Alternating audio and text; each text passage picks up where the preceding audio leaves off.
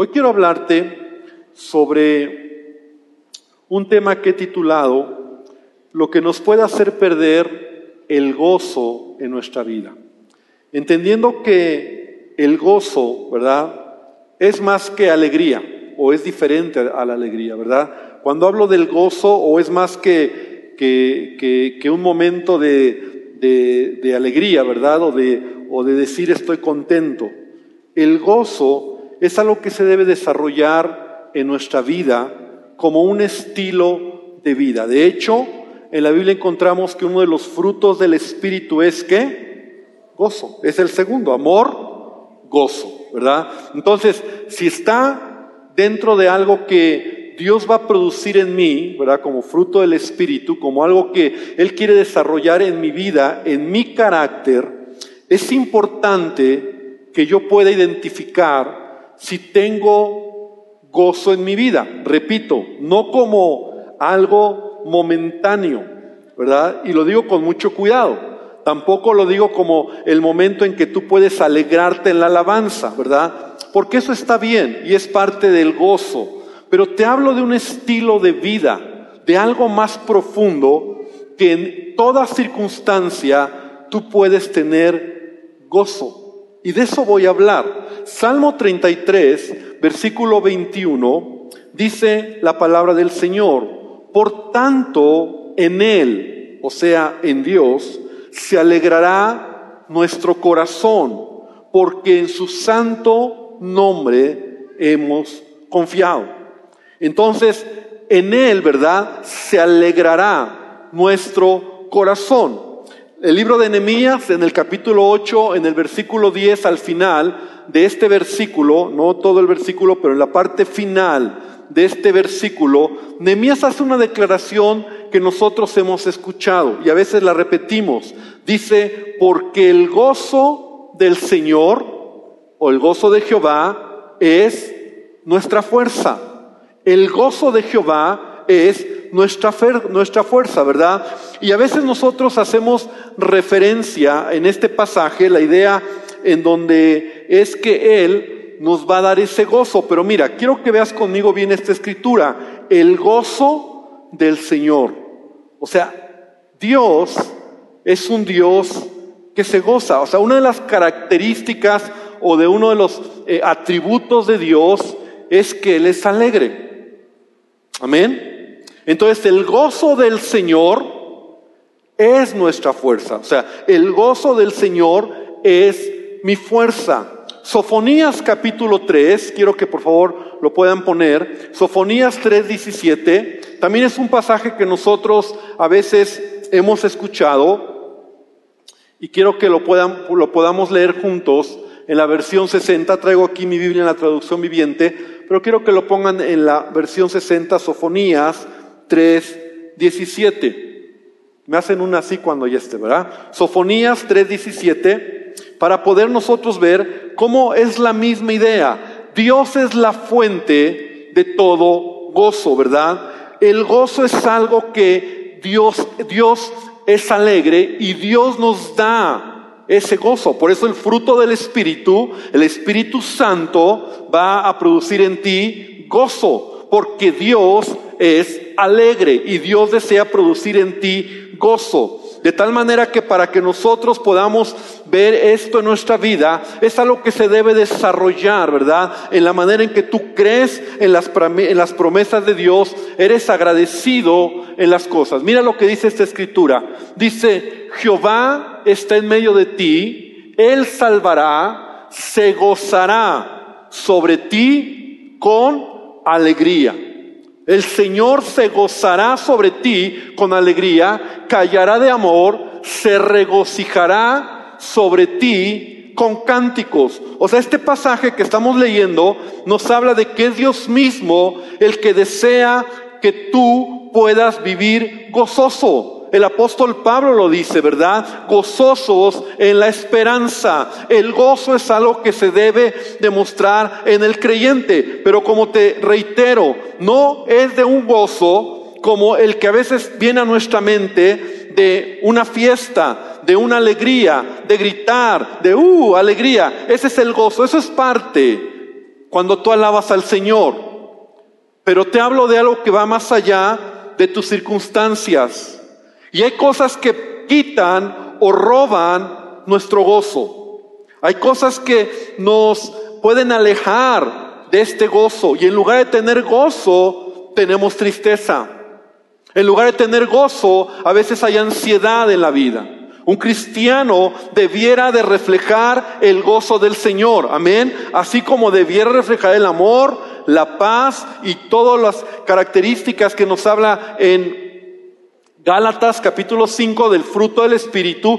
De la misma manera un creyente debe de reflejar el gozo, que no depende de las circunstancias, sino depende de que es Dios el que produce en mí gozo y alegría porque Dios es un Dios alegre. Amén.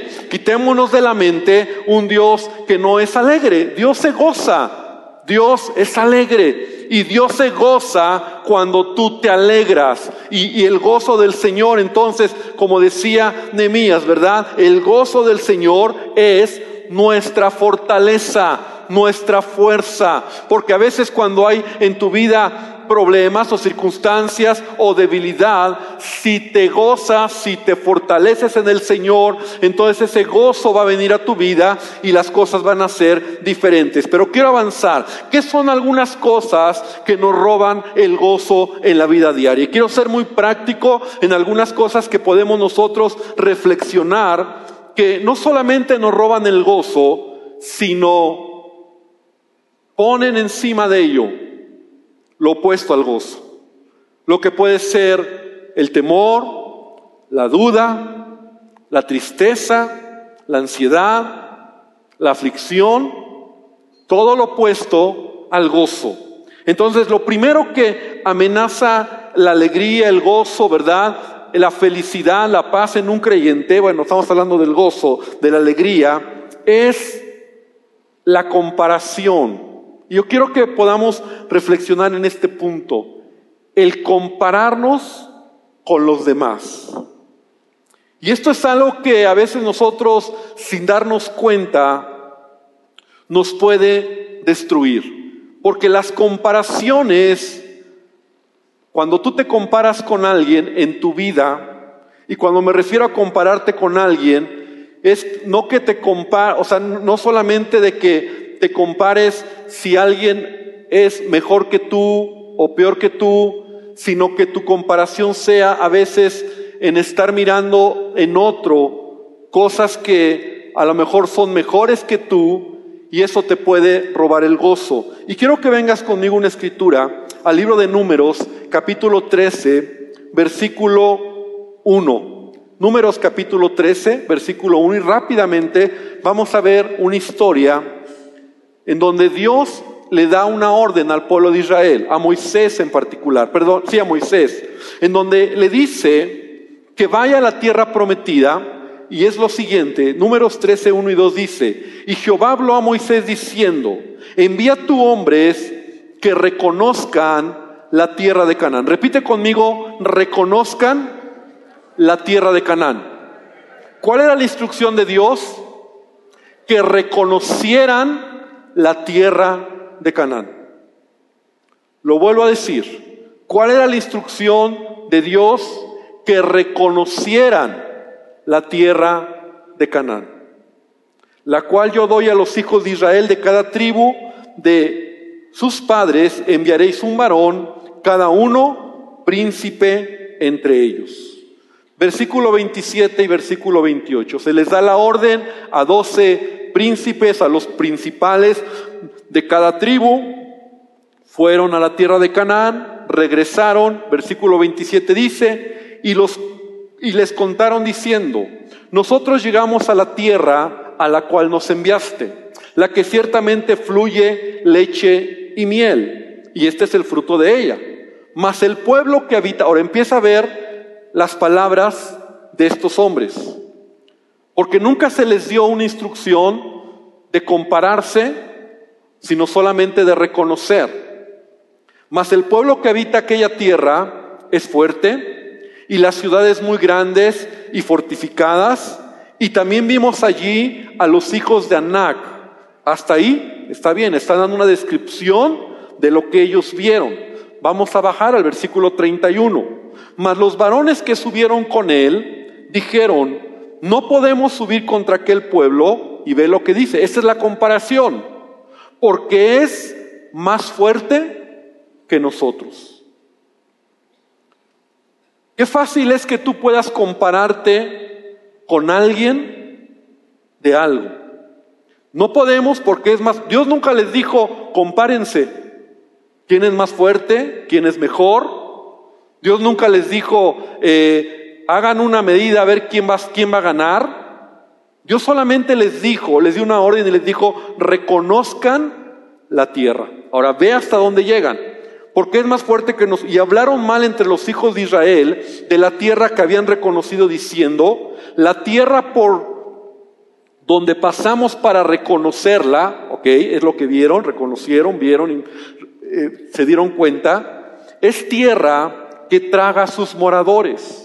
Y todo el pueblo que vimos en medio de ella son hombres de grande estatura. También vimos allí gigantes, hijos de Anac, raza de los gigantes, y éramos nosotros, comparación, a nuestro parecer, como langostas, y así les parecíamos a ellos. Y esto fue la causa de la derrota o de no haber entrado a la tierra de Canaán. Se compararon. Qué fácil es que nosotros caigamos en este error, porque te voy a decir algo, la comparación nos puede consumir. Y sabes qué, nadie es mejor que tú, solamente es diferente. Amén. Como que no les veo, ¿verdad? A ver, repite conmigo, nadie es mejor que yo, solo es diferente. Tenemos asignaciones diferentes en la vida. Y yo diría aún, tú y yo somos únicos a los ojos de Dios. ¿Cuántos lo creen? ¿Y cuántos dan gracias a Dios por ello? Uno de los temas que Dios trata a nuestros corazones cuando hablamos de sanidad interior en, los encuentros y en el curso de sanidad de administraciones, tener una identidad clara de quiénes somos. Porque no tener una identidad clara de quiénes somos nos va a hacer querer ser como otros, porque no nos sentimos a gusto como somos. Y cuando tú te empiezas a comparar con otros y cuando empiezas a querer ser como otros y cuando empiezas a decir por qué él sí y por qué yo no, entonces empiezas a perder el piso. A veces intentamos pretender vivir la vida de otros porque nos estamos comparando. Nos preocupa lo que el otro hace. Mira, y yo, yo estoy seguro que hay mucha gente que es mejor que tú y que yo en nuestro campo de trabajo o en lo que hacemos, ¿o no? Pero tú eres único. Tú eres único. Y Dios te ha creado para que tú no estés comparándote con el vecino de enfrente, porque sabes que a veces nosotros siempre cuando te nos comparamos, ¿verdad? Claro que cuando te comparas con alguien que es menos que tú, te sientes bien. Y, eso también no está bien. Pero y cuando te comparas con alguien que es mejor que tú, te sientes mal. Entonces, ¿hacia dónde vas a mirar? Hacia Dios. Porque Dios es tu medida. No pretendas, hermano, que, que que alguien más o, que otra persona pueda o haga las cosas como tú las haces o tú vayas a hacer lo que él hace. El pueblo de Israel cometió este error. Ellos vieron un lugar. Dios, Dios, les da una orden y les dice, solamente reconozcan el lugar. El punto era ver para, para saber y tener una estrategia de batalla. Pero ellos empezaron a comparar y en la comparación perdieron. Porque resulta que los que estaban aquí en la tierra de Canaán eran hombres gigantes, ¿verdad? En ese tiempo eran hombres muy altos, gigantes, ¿verdad? Que comparativamente con ellos era imposible que pudieran ellos pelear, pero Dios no les había dicho que se compararan. Y a veces yo me atrevo a decir que nosotros perdemos nuestro, nuestro propósito, nuestra visión, cuando nos preocupamos más por lo que otro u otros hacen o tienen o dejan de tener que lo que Dios quiere hacer en mi vida. La palabra de Dios dice, mira, quiero que vengas conmigo, este es un pasaje que, me encanta a mí y hace muchos años yo lo escuché y, lo he memorizado, Salmo 75, versículo 6 y versículo 7. Porque esto habla de lo que Dios hace. Salmo 75, versículo 6 y versículo 7 dice, porque ni de oriente, ni de occidente, ni del desierto viene el enaltecimiento, mas Dios es el juez a este humilla y aquel enaltece. ¿Cuántos dicen amén? Dios es el que lo hace. Dios es el juez. No es del oriente ni del occidente, ¿verdad? Es Dios el que te ha llevado hasta donde estás y el que te va a llevar a donde Él ha dicho que te va a llevar. Y Él lo va a hacer. A veces nosotros nos comparamos y decimos, ¿por qué Él sí? ¿Por qué yo no? Y eso puede probar nuestro gozo, nos frustra, nos, nos amedrenta, nos atemoriza. Y entonces perdemos de vista lo que Dios ha dicho de nosotros. Número dos, algo que puede hacer perder el gozo en un creyente, en un cristiano, ¿verdad? Y sabes qué es no ser agradecidos con Dios. Piensa por un momento, porque a veces nos quejamos más de lo que no tenemos que agradecer lo que tenemos. Y eso igual nos consume. Primera Tesalonicenses 5:18, un pasaje conocido, pero lo quiero leer en la nueva traducción viviente. El apóstol Pablo dice, sean, y, lo quiero poner en esta versión porque me gustó, sean agradecidos en toda circunstancia. ¿Me gustó? Sean agradecidos en toda circunstancia. ¿Por qué? Porque pues esta es la voluntad de Dios para ustedes. Los que pertenecen a Cristo Jesús. Y a veces nos acostumbramos tanto, ¿verdad?, a las bendiciones que diariamente recibimos de Dios. A veces se nos hace tan común las bendiciones que Él ya nos ha dado, desde el simple hecho de tener la vida, la capacidad de trabajar, la salud, la familia que tenemos, las cosas que Él nos ha dado, la libertad que nos permite vivir en esta nación como cristianos, que sabes que se nos olvida y a veces estamos mirando solamente lo malo o lo negativo o lo que nos falta. ¿Qué trabajo cuesta a veces ser agradecidos? Tú ve las noticias. Tú métete a las redes sociales en donde tú veas parte del comportamiento humano, porque ahí puedes ver, en las redes sociales tienes como un termómetro para ver el comportamiento humano. Siempre queja. O sea, hay más queja, hay más ver lo malo, hay más mostrar las cosas malas que lo bueno. Pocas veces puedes escuchar en el 13 o en la televisión abierta o en, un noticiero buenas noticias. Velo, y, ve. Pero a veces nuestra plática es así. No somos agradecidos con lo que ya Dios nos ha dado. Y quiero que escuches lo siguiente. ¿Te has dado cuenta que a veces reaccionamos con más fuerza ante una tragedia que ante una alegría?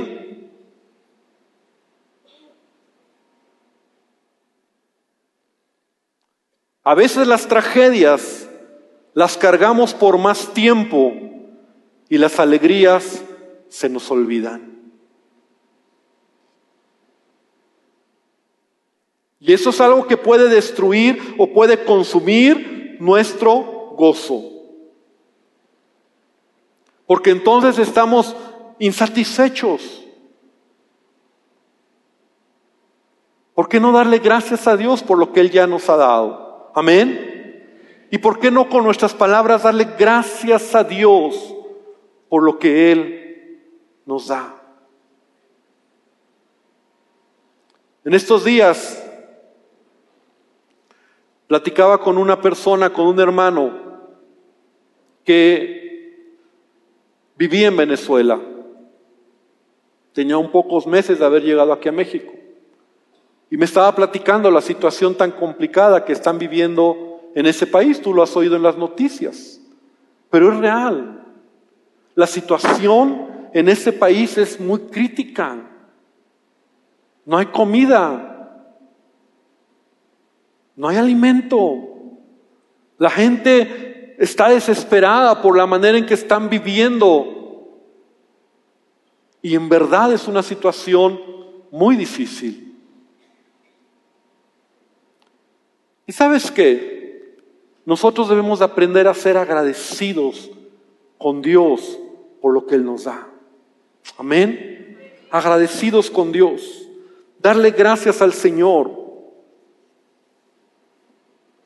Y decirle al Señor que realmente Él es bueno. Y yo te invito que aún tú puedas reflexionar y en tu mente hacer una lista o pensar todo lo que Dios te ha dado y ser agradecido. Pero sabes que cuando eres agradecido con Dios, en tu corazón hay gozo. Porque le puedes decir, Señor, gracias por lo que me has dado. No estés acostumbrado o no, no, si estás acostumbrado a mirar lo malo antes que lo bueno, entonces no va a haber gozo en tu corazón. Dale gracias al Señor. Y la palabra de Dios en 1 Tesalonicenses 5:18, la escritura que acabé de mencionar, podríamos hacer toda una enseñanza aquí, porque el apóstol Pablo dice, sean agradecidos en toda circunstancia, aún en la difícil. ¿Y sabes por qué? Porque esa es la voluntad de Dios para ti. Aún los problemas, aún las dificultades, aún con el problema que estoy pasando con mi hijo, aún la economía, aún la enfermedad que me acaban de detectar, aún en ello tengo que ser agradecido con Dios, es lo que la Biblia dice.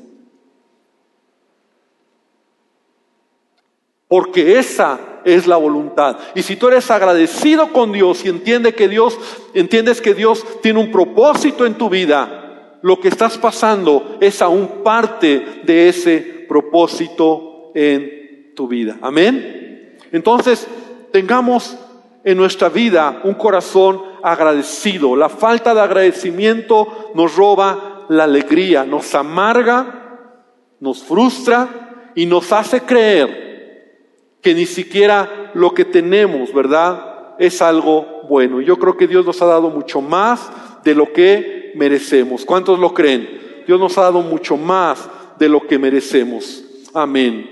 Otro punto importante que, que, aleja de nuestra vida, ¿verdad? El, el, el gozo es la envidia. La envidia. Y quiero que vengas conmigo a una escritura, porque quiero también aquí profundizar un poco, porque tú dirás, no, yo no soy, yo no tengo envidia. Pero ahorita vamos a ver algunos pasajes.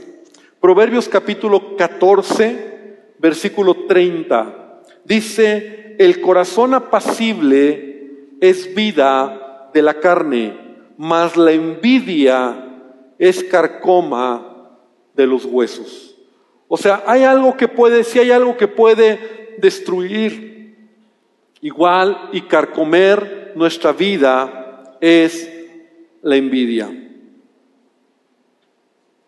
Piensa por un momento, los chismes, las críticas, las murmuraciones, los malos deseos, muchas veces, no siempre, pero muchas veces, son producto de este sentimiento en el hombre, por envidia. Por envidia murmuras, o por envidia se crean chismes, o por envidia se critica, se tienen malos deseos, ¿verdad? De hecho, la envidia es una de las obras de la carne, ¿verdad? También, así como el gozo es un fruto del Espíritu, la envidia, en, en Gálatas 5, los frutos de la carne está la envidia, como un fruto de la carne que nos puede destruir. Proverbios 27, 4 dice, cruel es la ira e impetuoso el furor, mas ¿quién podrá sostenerse delante de la envidia. Y la envidia tiene que ver, ¿verdad? Con, e, en nuestro corazón tiene que ver con que tú mires a alguien y en tu corazón sientas enojo por lo que esa persona tiene, ¿verdad? Por lo que esa persona a lo mejor está haciendo o está logrando o porque estás queriendo competir con esa persona. ¿Cómo identificar si hay algo de envidia en nuestra vida? La pregunta sería, ¿cómo te sientes cuando alguien cerca de ti avanza haciendo lo mismo que tú haces? Y debes de examinar tu corazón. ¿Cómo te sientes, verdad? ¿Te sientes incómodo cuando alguien de cerca de ti avanza? Porque estamos a veces, sin darnos cuenta, peleando y compitiendo. ¿Minimizas el trabajo de alguien más o dejas de reconocer a esa persona cuando esa persona es mejor que tú? O sea, gente que a veces cuando está avanzando tú lo minimizas, ah, no, no es tan importante. O hablas mal de él, lo criticas, lo desacreditas con tus palabras. Sabes, la envidia es algo que puede destruir nuestra vida. Y en todos los ámbitos sucede. Aún quiero decirte que el apóstol Pablo tiene que hacer una exhortación porque muchos cristianos en los tiempos de, de, la iglesia del apóstol Pablo, ¿verdad? Predicaban el Evangelio por envidia, por competencia. O sea, esto quiere decir que incluso a nosotros, ¿verdad? Y a veces pasa. Ay, aquel tiene 100 y yo tengo solo 50. Y en el fondo dices, oh, ¿por qué? Aquel logró aquello y yo no lo he logrado. A qué le va bien y a mí no me va bien. Y examina tu corazón, porque eso te puede hacer perder tu gozo. En Filipenses 1:15 dice, algunos a la verdad predican a Cristo por envidia y contienda, por envidia y contienda, pero otros de buena voluntad. Esto me habla a mí de que la envidia es una motivación del corazón, que a veces si nosotros no examinamos, ¿verdad?, en lo que nosotros hacemos en la vida, nos puede destruir. Porque todo lo que tú y yo hacemos, ¿verdad? Y todo lo que tú y yo tenemos, como lo veíamos en un principio, viene de parte de Dios y Él nos lo da. Pero la gente que tiene envidia muchas veces habla de los demás, los critica, los desacredita, los minimiza, se burla de ellos, menosprecia su trabajo, porque dices, ¿por qué él sí, porque yo no? Y aunque no lo dices, a veces en tu corazón. Y tenemos que examinar nuestro corazón. Tenemos que realmente saber si, si, si está bien. Sabes, en el Salmo 37, ven conmigo, versículo 1 al versículo 5. Dios nos da una enseñanza. Salmo 37, versículo 1 al 5.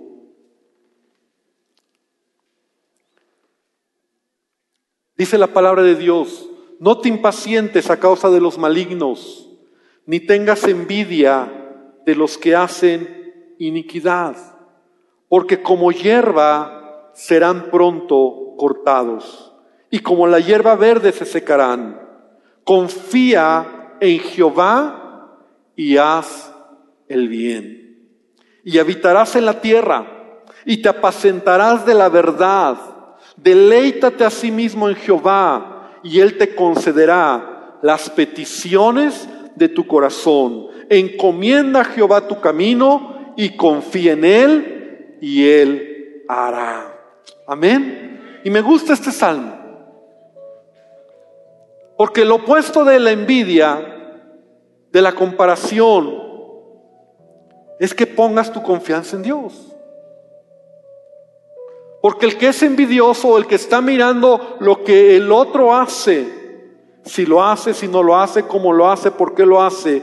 Entonces se puede amargar en su corazón. Y sabes, hay gente que por envidia puede hacer cosas malas. Puede meter el pie, puede destruir a alguien con tal de verlo caído. Y la envidia es algo que Dios aborrece. Aquí en el Salmo nos está diciendo incluso, no tengas envidia, no, no, no tengas envidia de la gente, de los que hacen iniquidad, porque a veces la gente y a veces los cristianos dicen, pero ¿por qué a él, que ni es cristiano, que hace tranzas, ¿no? Que es tan injusto, le va bien? Mira esa persona, ¿no? Ve, ve al gobernador que, que, bien, que lo trajeron de Guatemala, ¿no? Estaba leyendo y, a lo mejor ya en, poco rato sale, ¿no? ¿Por qué? Tanto que robó y ya sí. Y uno, Señor, que, que guarda y que mira, uno que es tan bueno, uno lo cree, ¿verdad? Pero Dios ve el corazón. Pero uno así se, así se mira, ¿no? Yo que soy tan bueno.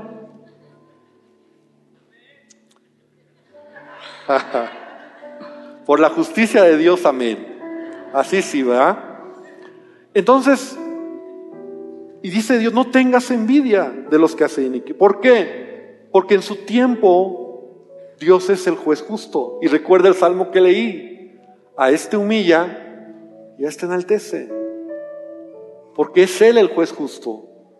Y un día Él nos va a pagar a cada uno conforme a nuestras obras, a nuestras acciones. Pero cuando la envidia hay en tu corazón, entonces pierdes de vista. Por eso dice este salmo, deleítate en el Señor. Deleítate en Él. Confía en el Señor. Encomienda a Jehová tu camino. Finalmente, iglesia, el gozo es algo que Dios desea que haya en nuestra vida como un estilo de vida. Un creyente gozoso es un creyente que ha aprendido a caminar en medio de circunstancias difíciles y aún así puede decir, Señor, gracias por lo que estoy pasando. Es un creyente que en medio de la prueba puede venir ese gozo que va más allá incluso de tu, de tu entendimiento, si tú decides dejar que Dios sea el que gobierne tu vida.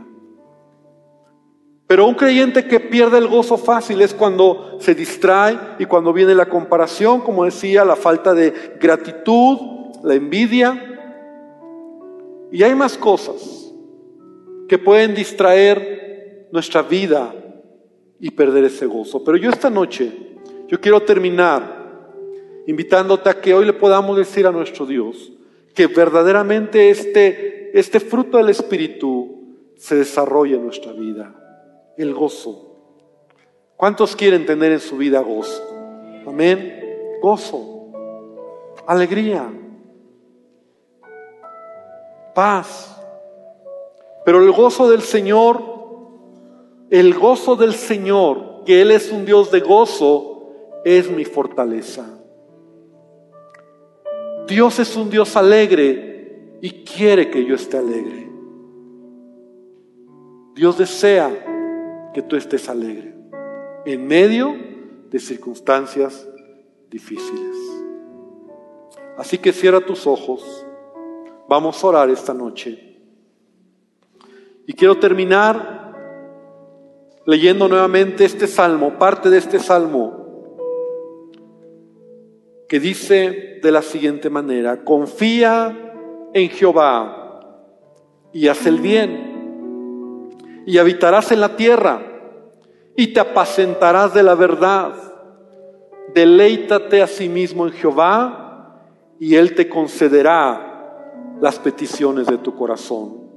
Encomienda a Jehová tu camino y confía en Él, y Él hará.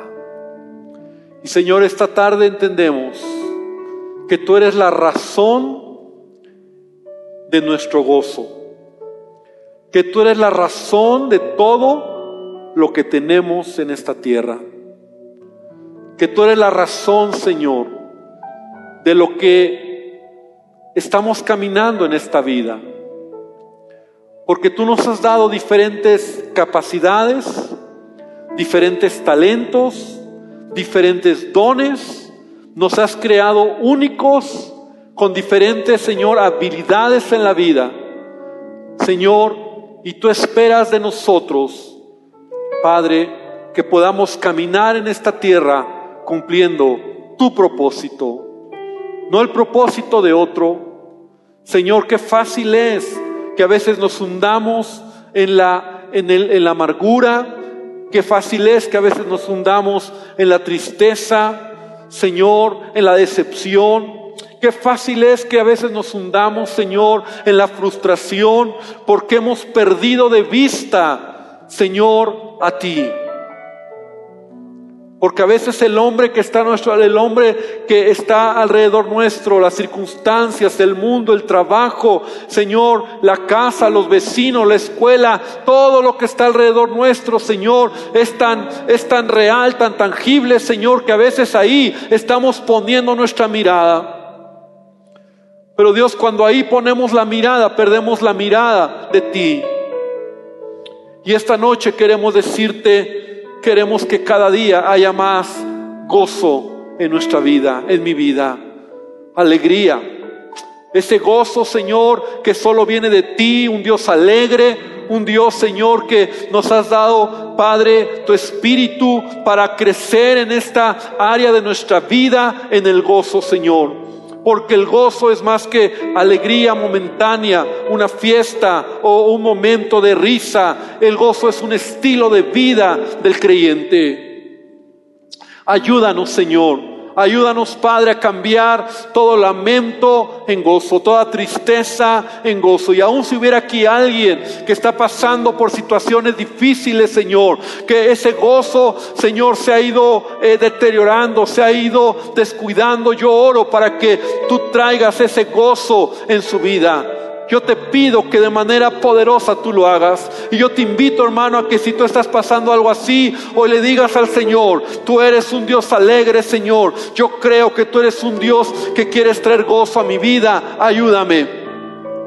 Dame gozo en esta circunstancia. Es raro porque el mundo nos dicta que en los momentos difíciles estemos tristes.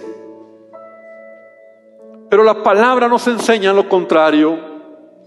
Y si Dios lo ha dicho, Dios lo va a hacer en nuestras vidas. Señor, que el gozo sea más que un momento. Padre, que podamos ser agradecidos en todo momento contigo. Que nuestra boca exprese gratitud más que queja. Señor, que que cuidemos compararnos con otros. Perdónanos porque a veces es tan fácil hacerlo, es tan fácil, Señor, tener comparación y envidia de otros por lo que otros hacen. Perdónanos, Señor. Perdónanos porque a veces sin querer o queriendo lo estamos mirando, estamos observando cómo avanza el otro, cómo va el otro y eso nos está carcomiendo. Que entendamos que tenemos un propósito único, un llamado único, dones únicos, somos únicos, Señor. Y que nuestra mirada esté en ti. Te damos gracias en esta noche. Te alabamos, Señor, te bendecimos. Yo quiero invitarte, iglesia, que podamos concluir esta reunión. Quiero animarte, pedirte que por favor te pongas de pie. ¿Por qué no levantas tus manos al Señor y hoy le dices, Señor, aquí está mi vida? Dame ese gozo. Dame ese gozo donde hay lamento, donde hay tristeza, donde hay decepción, donde hay amargura. Danos gozo. Donde hay frustración, Señor, danos gozo. Danos ese gozo. Dile al Señor que lo ha. damos gracias, Padre. Y yo quiero invitar esta noche a las personas que hoy vienen por primera vez Sabes, Jesús desea darte ese gozo. Él es el gozo. Y Él desea bendecir tu vida. Yo quiero animarte a que hoy puedas decirle ahí en donde estás, a Jesús, con tus palabras, que Él tome el control de tu vida. Que le puedas decir, Señor Jesús, hoy te reconozco Reconozco que te necesito. Te pido que entres a mi corazón. Te pido que me perdones de todo pecado, de toda ofensa. Y quiero que traigas gozo en lugar de tristeza. Y no solo el gozo, Jesús, sino todo lo que tú eres. Esa paz, ese amor. Todo lo que tú puedes llenarme. Hoy reconozco que necesito de ti. Toma el control de mi vida. Y Padre, te pido que tú lo hagas en cada uno de los que aquí estamos, lo sigas haciendo. Y hermano, que el Señor te siga ayudando el resto de esta semana. Puedas tener un gozo real como un estilo de vida. Que los demás puedan ver en ti que hay gozo. Que otros puedan observar en ti que hay gozo. Porque tu dependencia y tu suficiencia viene de Dios. Señor, bendícenos y llévanos con bien, Padre. En el nombre de Jesús. Amén. Y amén, Señor. Gloria al Señor. Amén. Muy bien, hermanos, pues llévate esta palabra en tu corazón y deja que el gozo del Señor llene tu vida. Que el Señor te bendiga.